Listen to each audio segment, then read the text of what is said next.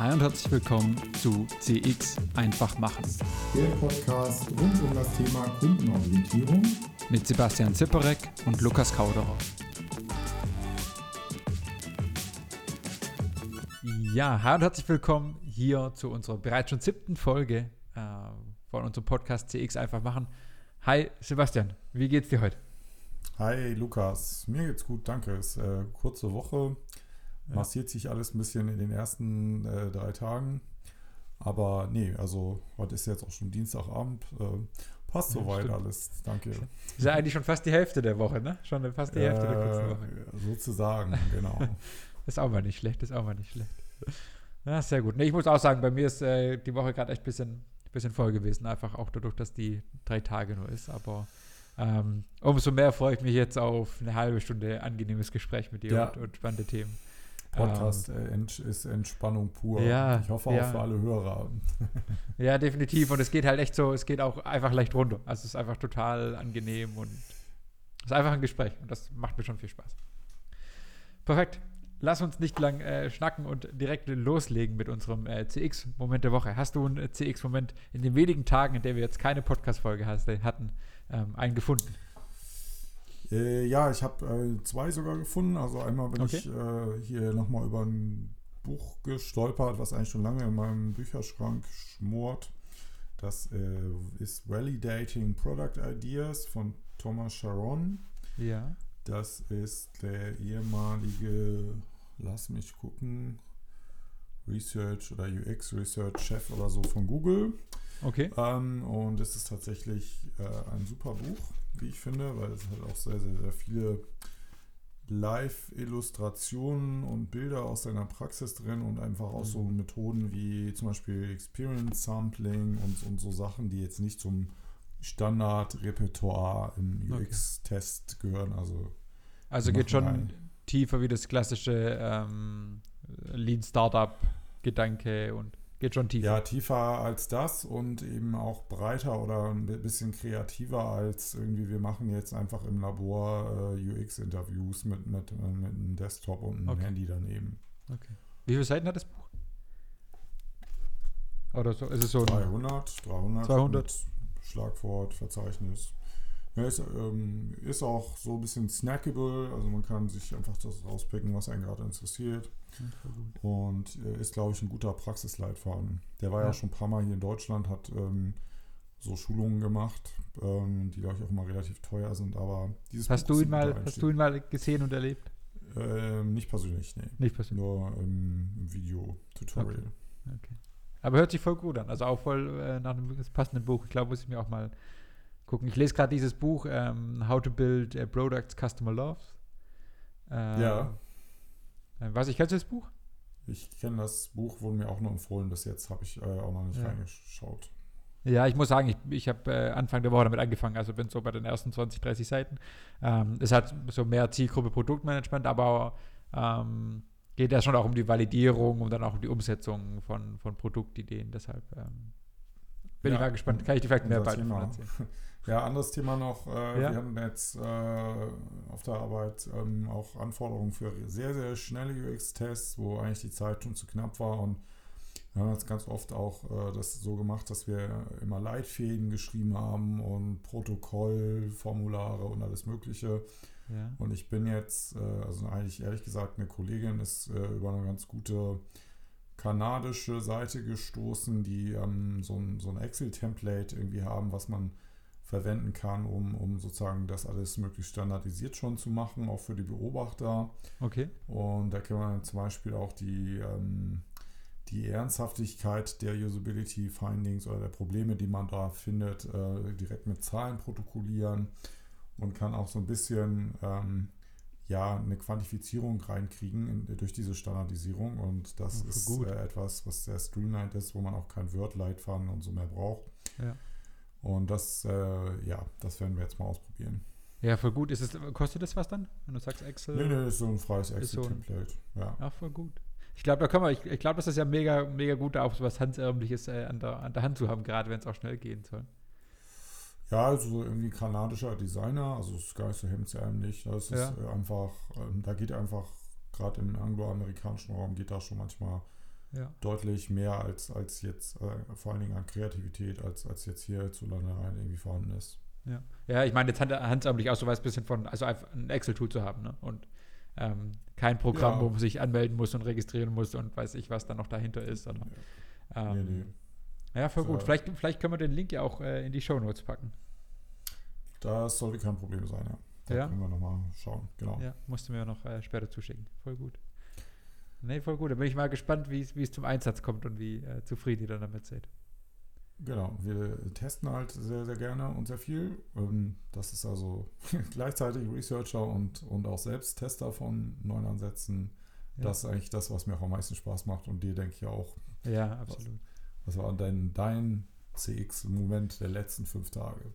Ja, ähm, ich habe tatsächlich, ähm, ja, es, er war schon in den letzten fünf Tagen, aber er hat sich schon ein bisschen länger angebahnt. Und zwar ähm, habe ich meine Bank gewechselt ähm, und bin von, also von der Volksbank ähm, zu der Ing gewechselt, Ing Diba. Ja. Ich glaube, sie heißen nur noch Ing, gell? Ich weiß gar nicht. Ja, ähm, das Diba ist äh, weg. Ja, das Diba ist weg. Nicht, ja. nicht mehr Diba Diba Du, sondern äh, nur noch genau. Ing.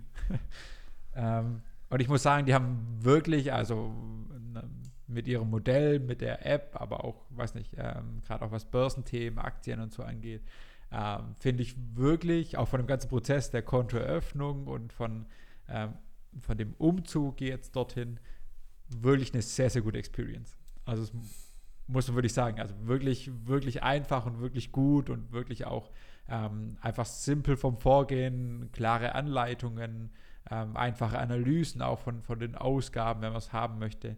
Ähm, und ja, fühle mich da einfach sehr, sehr, sehr aufgehoben und trotzdem sehr innovativ. Mhm. Ja, ich ähm, habe äh, früher mal als Selbstständiger auch so ein Customer Experience Benchmarking gemacht. Da ja. war auch die, die Inc. beteiligt. Da ging es eigentlich um Kredite, glaube ich, also noch einen mhm. speziellen Aspekt. Aber die äh, Kollegen, mit denen ich da zusammengearbeitet habe aus Holland, ja. Ähm, das ist ja alles holländisch und das merkt man da auch an der Kultur, was CX angeht. Ähm, die haben gesagt, dass äh, Inc. eigentlich in allen Bereichen da auch bekannt ist, immer der Leader zu sein bei, beim CX. Ja. Und das ist mir damals auch aufgefallen. Also die haben einfach gute Übersichten, gute Tabellen und äh, einfach eine gute, ja, so eine User Guidance.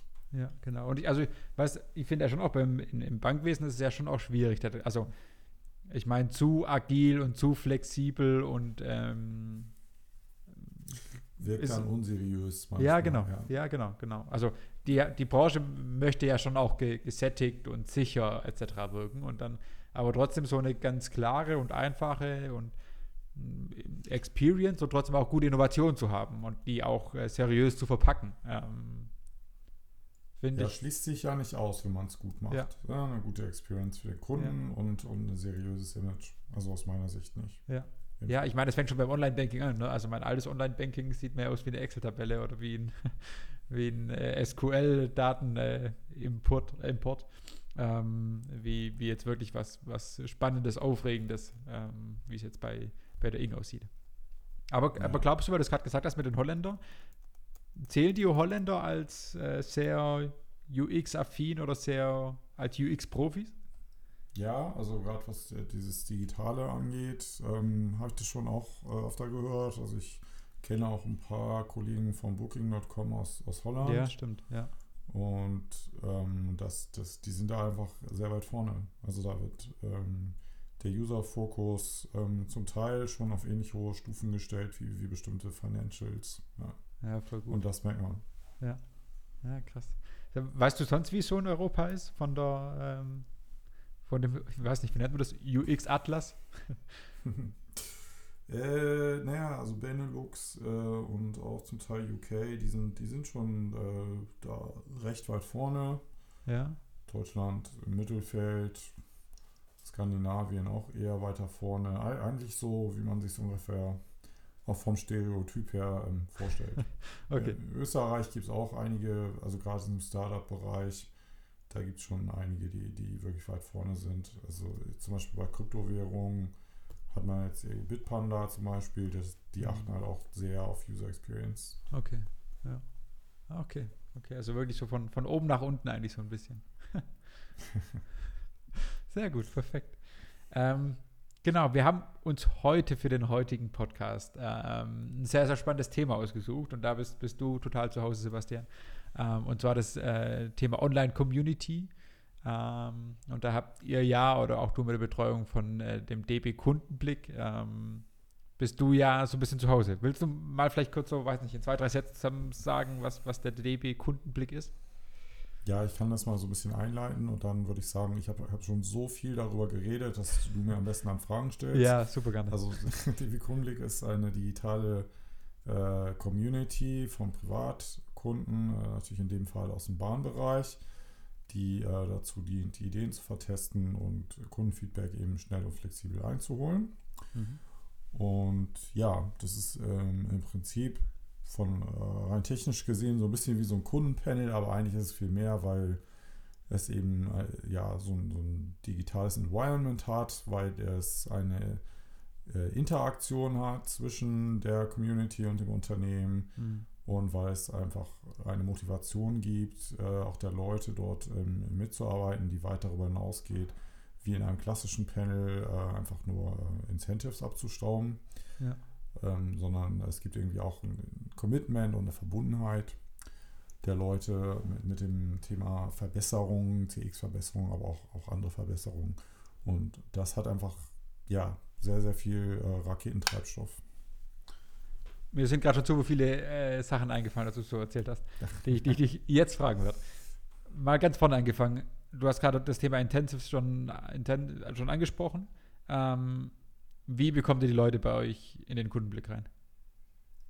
Ja, also im Prinzip ähm, haben, haben wir natürlich sehr, sehr viele Rekrutierungsmöglichkeiten, äh, Kanäle, die wir dann nutzen können, also Newsletter, ähm, Leute, die auch, die sich für Offline-Kundengremien bewerben, da, da können dann halt nicht alle genommen werden und man kann dann auch eben den Rest in diese Online-Plattform reinschiften. Mhm. Wir haben tatsächlich auch als Starthilfe mal aus einem externen Panel erstmal Leute gekauft, weil wir das eben schnell hochziehen wollten und einfach Showcases auch generieren wollten.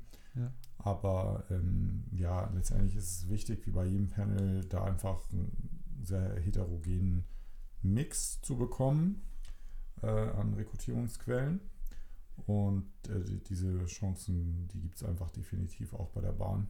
Okay. Weil das irgendwie ein Thema ist, wo, wo sehr viele Leute mitreden und mitgestalten wollen. Ja. Aber sag dir jetzt zum Beispiel, wenn du sagst, hey, wir haben jetzt bisher eine relativ homogene äh, Gruppe und uns fehlen noch irgendwie, weiß nicht, ähm, äh, äh, männliche Studenten, ähm, die, keine Ahnung, im Durchschnitt 500 äh, Mal im Jahr äh, Bahn fahren, ähm, dass ihr dann speziell auf diese Zielgruppe eingeht und sagt, hey, wir gucken mal in unserem Newsletter ähm, CRM, wie wir die bekommen oder dass wir sie direkt anschreiben? Ja, also wenn das so wäre, da kann ich jetzt natürlich nicht in irgendwelche ja, Details ja, ja, gehen, aber dann haben wir diese Möglichkeiten, ähm, was weiß ich, uns fehlen junge Frauen oder alte Männer oder keine Ahnung, die können wir natürlich auch im, im, im, CRM selektieren und dann eben nur diese Leute anschreiben und dadurch äh, einfach auffüllen. Das okay. ähm, können wir und das machen wir auch. Okay. Wie ist das ganze Thema der, der Motivation? Also ähm, wie motiviert ihr die Leute auch, dass sie euch, euch Feedback geben, wenn sie, dann, wenn sie dann drin sind? Ja, man muss so ein bisschen unterscheiden zwischen aufwendigen Geschichten und nicht so aufwendigen Geschichten. Das äh, hat auch einfach eine zeitliche Konnotation. Also wenn du jetzt eingeladen wirst zu einer Gruppendiskussion 45 Minuten oder Einzelinterview, dann äh, ja. da sind wir einfach auch fair und zahlen halt eine Aufwandsentschädigung, mhm. nicht in Form von Geld, sondern in der Regel von Gutscheinen für Fahr, äh, also Fahrgutscheine oder Gastronomie oder ähnliche Sachen. Mhm. Ähm, bei den äh, unaufwendigeren Sachen, kurze Befragungen, kurze Abstimmungen, kurze ja, Forenbeiträge und so Sachen, da setzen wir rein auf intrinsische Motivation. Okay. Äh, und, und die ist auch da. Also die Leute haben sich angemeldet, haben mal einen ganzen Profilfragebogen äh, ausgefüllt, haben also Grundmotivation da mitzumachen. Mhm. Und das funktioniert auch ähm, super. Die Kehrseite davon, wenn man das überhaupt so nennen will, ist natürlich die, dass man bei, wie bei jeder Community, egal ob jetzt für Research oder irgendwas anderes, natürlich eine überdurchschnittliche Affinität für dieses Thema hat. Also ja, man klar. hat hm. jetzt hier irgendwie keine Hasser des Produkts und auch keine gleichgültigen, also vielleicht ein paar gleichgültige, aber nicht, also im Schwerpunkt sind sie durchschnittlich oder überdurchschnittlich äh, motiviert, die Bahn zu verbessern, das mhm. Produkt zu verbessern. Äh, Ob es jetzt wegen Greta-Effekt oder was auch immer ist, das, also da gibt es viele verschiedene Faktoren. Mhm. Viele sagen auch einfach, dieses Verkehrsmittel ist für mich persönlich wichtig, weil ich ja. damit gerne fahre und ich will damit helfen. Ja. Und genau, und dieses Problem in Anführungsstrichen, dass, dass es sozusagen keine repräsentative Wahlforschungsstichprobe ist, das ist natürlich in der Community so, das kriegt man auch nicht rausgerichtet. Ja. Muss man aber auch nicht. Man muss einfach beachten, wofür man die Community halt nicht benutzen kann. Und das sind so Hochrechnungsgeschichten, Preisvorhersagen, ja, genau. Stückzahl ja. vorhersagen und, und so Sachen. Ja. ja, du musst es halt auch in, in deiner Interpretation auch im Hinterkopf einfach behalten, ne? also in der Deutung der Daten oder der Ergebnisse. Äh, genau, aber wenn ich zehn Konzepte habe, äh, wo ich mal eine erste Idee kriegen will, welche davon schrottig sind, welche mittel und welche vielversprechend, ja. dann kann ich ja meinen mein Bias auch verteilen auf diese zehn Testgruppen ja, genau. und habe den überall drin und dann sollte das da keine so große Rolle spielen und mhm. dafür eignet sich es tatsächlich auch sehr gut. Ja, perfekt. Darf ich, also vielleicht, vielleicht darfst du auch nicht sagen, aber vielleicht kannst du auch ein bisschen allgemein sagen. Weißt du, wie, wie hoch so eine Interaktivitätsquote ist? Also spricht man da, keine Ahnung, bei, bei 80 Prozent oder ist man bei 10 bis 15 Prozent? Also so ganz, ganz grob. Darfst du das sagen? Kannst du das so Das kann man gar nicht so bis jetzt noch nicht so sagen, weil die Interaktion zwischen den Leuten wird tatsächlich jetzt in der Startphase von uns noch gar nicht ermöglicht. Okay. Also außer in dezidierten Foren zu bestimmten Themen, da können mhm. die Leute aufeinander eingehen, aber sie können nicht frei miteinander kommunizieren, wie jetzt irgendwie auf Facebook in der Gruppe oder, oder sonst okay. wo. Ähm, mit uns interagieren die natürlich. Äh, ich würde sagen, du hast jetzt nach Zahlen gefragt, 10 bis 30 Prozent der Leute interagieren mhm. regelmäßig mit uns, die anderen machen einfach bei den Aktionen mit. Ja. Und es gibt auch Leute, die schreiben uns äh, eine Mail oder übers Kontaktformular und loben oder kritisieren uns. Mhm. Äh, ja, oft kriegen wir auch sehr detaillierte Rückmeldungen, ähm, da, warum die Leute diese Plattform nutzen und warum sie sie auch gut finden und was sie sich davon versprechen. Und das ist für uns natürlich total hilfreich. Wir auch so ein bisschen wie so ein Startup auch unterwegs sind mit der Plattform, um da eben weiterzuentwickeln, konzeptionell ja. und ja. Äh, auch für unsere Roadmap. Ja. ja, das ist ja auch, auch für euch intern ja auch, auch ähm, sehr wichtig, dieses Feedback. Ähm, da, da würde ich auch gleich nochmal kurz drauf eingehen, aber vielleicht kurz davor, du hast gerade schon ein bisschen ein paar, paar ähm, Möglichkeiten ähm, angesprochen, aber einfach nochmal die Frage, wie, also was habt ihr für Möglichkeiten, ähm, die Kunden zu fragen? Ja, hast gerade schon ein bisschen so zu Foren ein bisschen gesagt, ihr habt sicherlich auch irgendwelche, irgendwelche Befragungsmöglichkeiten, ja, genau. oder? Wir haben also ganz normal qualitative und quantitative Möglichkeiten. Ich fange an mit quantitativ. Wir haben Quick Polls, das ist eine Frage. Wir haben ganz normale Online-Befragungen äh, mit, mit Qualtrics ähm, mhm. selbst programmiert und ausgewertet. Das ähm, würde ich sagen, sind 40, 50 Prozent aller Aktivitäten. Ja. Der Rest sind qualitative. Und da gibt es eigentlich drei Sachen. Das eine sind diese moderierten Foren. Asynchroner Art in der Regel. Also man schreibt sich einen Leitfaden zusammen mit ein paar Kernfragen und postet die dann über mehrere Tage verteilt. Wartet ab, was häufig auch so über Nacht eben reinkommt als Antworten, fragt dann nochmal nach, lässt die Leute auch äh, je nach Thema Bilder oder Videos reinposten oder so mhm. Collagen machen. Das sind die Foren. Und ähm, dann gibt es noch die Live-Formate. Das sind eben äh, entweder Einzelinterviews, in der Regel eben digital, also über zum Beispiel Microsoft Teams. Mhm. Oder Gruppendiskussionen, wo mehrere Leute an einer Teams-Konferenz teilnehmen okay. mit Moderator. Ja. Eigentlich vergleichbar zu In-Depth-Interviews und Gruppendiskussionen klassischer Couleur, aber eben alles im digitalen Raum. Ja, ja. Okay, okay. Und wie, wie ist intern so das Feedback? Also, ich meine, ihr, ihr seid damit erstmal, hast du ja gesagt, so ein bisschen auch als, als Startup, als Versuch so ein bisschen gestartet. Ähm, aber ihr lebt ja oder auch das Forum oder die, die, das Panel lebt ja ein Stück weit wahrscheinlich auch von internen Auftragsgebern, oder?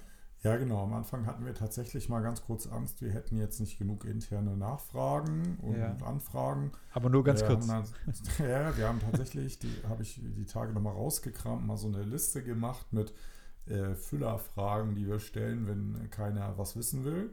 Die haben wir tatsächlich nie gebraucht. Also wir haben dann eher eine Flut von äh, Sehr gut. Schon mal ein gutes Zeichen. Ja, ja, absolut. Also ja. es läuft jetzt zehn Monate, sind, äh, geht in die 60, 70, 80 Projekte in, in Summe. Ähm, und ja, das Feedback ist gerade deswegen auch so gut, weil äh, man die Leute auch iterativ äh, befragen, testen kann. Also wenn jemand ein Thema ähm, hat, wo wir erstmal was Quantitatives machen, also eine Befragung mit ein paar hundert Leuten, dann äh, finden wir ja schon Trends raus und wir identifizieren dann eben Leute, die auch besonders spannende Sachen sagen. Mhm. Und die kann man dann äh, in diesem Community-Ansatz eben einfach gezielt nochmal targeten okay. für zum Beispiel ein Einzelinterview, um dann die Nachfragen zu stellen. Was in der klassischen Marktforschung eben schon äh, rein aus dem Anonymität, Anonymitätsgebot heraus eben äh, ja, nicht okay. geht. Ja. Und das, äh, dieses Iterative ist ein unschätzbarer Vorteil von der Community. Ja, aber also du hast ja gerade gesagt, ihr, ihr labelt die dann ein Stück weit quasi als besonders ähm, relevante oder aussagekräftige oder hilfsbereite äh, äh, Helfer oder Probanden auch. Ist ja, das, was, das, äh, ja? das sind so unsere Top-Members, das geht auch automatisiert über die Plattform, okay. dass man so sieht, wie fragen. Content Contribution ist. Hm. Äh, oder ist auch eben manchmal ganz themenabhängig, wenn, wenn, jemand, wir lesen uns ja offene Nennungen zum Beispiel durch in Befragungen, ja. ähm, da, wenn man da sieht, oh, der kennt sich mit dem Thema aber gut aus und der hat da irgendwie was ganz Spannendes erzählt, ja. ähm, dann kann man den auf Basis einfach dieses spezifischen Inputs auch nochmal selektieren okay. und nicht, weil er sonst vielleicht immer so viel erzählt. Es ja. kann also auch themenabhängig sein. Okay, okay. Ja, mega spannend. Was, was, was schätzen du, wie groß der, also davon auch mal der Einfluss darauf ist, dass ihr wirklich Fans gewinnt und ähm, da auch einen, Einfluss darauf habt, wie loyal die Kunden oder die Leute in der Community zu eurem Unternehmen sind? Ja, also äh, es gibt natürlich immer diese zwei Effekte. Das eine ist, dass wir einfach durch, dadurch, dass wir mit echten Kunden dort äh, regelmäßig interagieren, einfach unsere Produkte und Services verbessern und da, dadurch auch für die Gesamtheit unserer Millionen Kunden mhm. am Ende ähm, besser werden und Fans generieren. Und dann gibt es die Möglichkeit, direkt dort Fans zu generieren im Sinne eines Marketing-Tools. Das ähm, funktioniert in diesem Mikrokosmos sehr gut. Und wenn man jetzt äh, ein Startup hat mit relativ wenigen Kunden, dann glaube ich, das äh, ist auch vielleicht ein probates Mittel im Marketingmix. Bei uns fällt, ist das eher ein Tropfen auf den heißen Stein im Marketing-Sinne, fällt also nicht so wahnsinnig ins Gewicht. Äh, nichtsdestotrotz glaube ich, dass für diese Kundenzentriertheit, die wir da an den Tag legen, die Leute uns auch mit, mit ja, guten Einschätzungen, wie wir sind und wie die Bahn arbeitet, ja. ähm, sozusagen sich selbst loben. Also mhm. sie, sie freuen sich, dass, dass sich da einfach sichtbar was tut, dass sie ernst genommen werden und dass das, ähm, was sie da, was sie uns da sagen oder was sie in den Befragungen angeben, auch tatsächlich zu sichtbaren Resultaten führt. Mhm. Darüber gehen wir auch ganz stark. Also okay. äh, neben den Incentives für längere Geschichten ist mit der wichtigste Mehrwert für die Leute, dass wir ihnen Rückmeldung geben mhm. zur Umsetzung und das tun wir in Form von Newslettern und auf der ähm, Startseite unseres Portals regelmäßig. Ja. ja, voll gut. Ich meine, das ist ja genau der Punkt, wo wir da ja auch schon mit der ähm, mobile.de-Geschichte ähm, auch schon mal drüber gesprochen hatten. Ähm, dass das ja schon sehr, sehr viel den Leuten wiedergibt und sie schon sehr happy sind, wenn das jemand macht. Ähm, genau. Ja. Okay. Ja, also da ist es bei mobile.de war es damals ja noch viel direkter, dass es den Leuten auch wirklich direkt in der Solution geholfen ja. hat. Ähm, hier sind es eher diese indirekten Effekte des, des Ernstgenommenwerdens und des Gefühls zusammen, was ja, genau, zu können. Genau. Ich meine, also ich meine, das bei Mobile ging ja auch hauptsächlich, weil es die Händler waren. Ne? Also du könntest ja nicht, wie viele Leute habt ihr jetzt bei, bei euch in der Community? Genau, das ist ja der Unterschied in der Größenordnung. Also ja. wir hatten bei Mobile keine Ahnung, 40.000 Händler als Kunden insgesamt. Hier haben wir jetzt 2.500 Leute in der Community. Ja. Aber natürlich Millionen von, von ja, Kunden ja. da draußen, für die das hier nur ein kleiner, sehr kleiner Ausschnitt ist. Ja. Würdest du mal nochmal in die Zukunft gesprochen, so ein bisschen als letzte Frage vielleicht auch, ähm, was würdest du sagen, gibt es also eine personelle Limit für die Community? Also glaubst du, dass irgendwie, weiß nicht, ab 10 oder 100.000 Leute irgendwann der, der Sinn oder der sinnvolle Einsatz von so einer Community an, an, an seine Grenzen stößt? Ja, wenn wir hier von, von einer Research Community weiterhin sprechen, und das ist ja der Rahmen, in dem wir uns bewegen, ja. dann gibt es irgendwann aus forschungsökonomischen Gesichtspunkten da einfach keinen Sinn mehr. Ja. Äh, wir, wir brauchen schlicht nicht so viele Leute, die müssen ja auch gehandelt, gemanagt werden, die Mortalität, das macht unser Dienstleister, aber mhm. das muss ja alles gemacht werden. Ja. Und ähm, man braucht, wenn man jetzt eine Fragestellung hat, wo einen im Prinzip alle interessieren, braucht man vielleicht in die Tüte gesprochen 500 bis 1000 Leute. Mhm. Wenn es irgendeine spezielle Subgruppe ist, brauchen wir mindestens 100 oder 200. Und davon hängt das am Ende ab, ähm, wie klein so die relevanten Subgruppen sind. Sagen wir jetzt mal Qualibike-Nutzer oder, oder was auch immer. Und wie viel mhm. brauche ich dann in dem gesamten Pool, um, um diese Gruppe ähm, abbilden zu können? Und ich mhm. denke persönlich, dass so bei einer Gesamtstichprobe in der Community von 4.000 bis 5.000 diese Grenze erreicht sein okay. wird, dessen, was da den Sinn macht. Ja, dann seid ihr ja schon ziemlich gut unterwegs. dann habt ihr ja gar nicht Ja, wir sind oder? auch schon lange bei dieser Größe, ähm, weil zu wenig macht auch wieder keinen Sinn. Also ja. wir haben ganz am Anfang schon mit 1000 gestartet und sind jetzt bei dieser Größenordnung, können damit auch schon 95 Prozent aller Sachen gut, ja, gut. erschlagen. Ja. Und äh, jetzt mittelfristig werden wir das wahrscheinlich noch langsam, ähm, sodass es immer händelbar bleibt, aufstocken. Ja, okay, super. Gut, Sebastian, dann würde ich sagen, dann, dann passt das für heute. Ich habe zwar noch ein, zwei Fragen, aber die würde ich vielleicht auch zum nächsten Mal noch mitnehmen. Und wir haben sicherlich noch den einen oder anderen Moment, wo wir über das Community-Thema reden können. Ähm, Na, wir hatten ja genau. Man sollte ja nicht sein ganzes Pulver auf einmal Ja, genau, genau. Die, die Leute sollen ja beim nächsten Mal noch direkt äh, auf den nächsten Podcast direkt warten. Ähm, deshalb lasst es uns gerne ein bisschen nach hinten schieben. Wir hatten das letzte Mal ganz kurz angekündigt, äh, dass wir noch eine kleine Überraschung oder was Besonderes vorhaben. Das mussten wir leider, äh, und da ist die, die, äh, die Stande direkt auf meinem Haupt nur, ähm, noch ein bisschen nach hinten verschieben. Aber versprochen, das nächste Mal haben wir noch eine kleine ja, Sonderfolge für euch, eine kleine spezielle Auswertung, was wir so noch nicht gemacht haben. Ähm, aber das mussten wir jetzt einfach verschieben aus zeitlichen Gründen. Ähm, ja, wir können ja schon mal andeuten, also es geht schon äh, um eine konkrete Auswertung, aus, jetzt nicht aus meinem Repertoire, sondern aus Lukas Ökosystem. Das heißt, wir haben dann wirklich Daten vor der Nase und werden dann handfest über ein, ich denke, für viele spannendes Thema hier zusammen diskutieren. Genau. Und, und wäre da einfach ein Stück weit so eine, eine, Auswertung, was in einem Bereich für die Customer Experience sehr, sehr spannend ist, wo es da vielleicht auch Entwicklungen gab. Ähm, einfach mal konkret diskutieren und quasi gemeinsam ein Stück weit öffentliche Daten mal zusammen ähm, hinsichtlich der Kundenorientierung und der, der Kundenvorstellungen ein Stück weit ähm, gemeinsam analysieren. Und ich glaube, es könnte sehr, sehr spannend werden. Ich freue mich auf jeden Fall drauf. Ich mich auch. Ich hoffe, Perfekt. ihr seid alle wieder dabei beim nächsten Mal. Genau. Und auch vielen Dank. Wir, wir haben gesehen, wir haben die 200 Abonnenten geknackt. Ähm, wir wissen zwar nicht, wer der 200. war, aber ähm, auch allen, die noch dazugekommen sind, noch herzlich willkommen. Ähm, wie gesagt, ihr findet alle Infos wie immer auf cxeinfachmachen.de. Ähm, auch in den Show Notes unsere privaten LinkedIn-Profile. Falls ihr mal irgendwelche Fragen habt oder über irgendwas diskutieren wollt, schreibt uns wirklich super gerne. Ähm, und dann freuen wir uns, wenn ihr alle beim nächsten Mal wieder dabei seid. Und vor allem auch du, Sebastian, beim nächsten Mal wieder mit dabei bist. Ähm, genau. Und dann war es von meiner Seite aus schon. Gut. Perfekt. vielen Dank fürs Zuhören. Genau. Einen schönen Abend und bis nach dem Feiertag. Jo, macht's gut. Ciao, ciao. Das war CX einfach machen. Der Podcast rund um das Thema Kundenorientierung mit Sebastian Zipperek und Lukas Kauderer.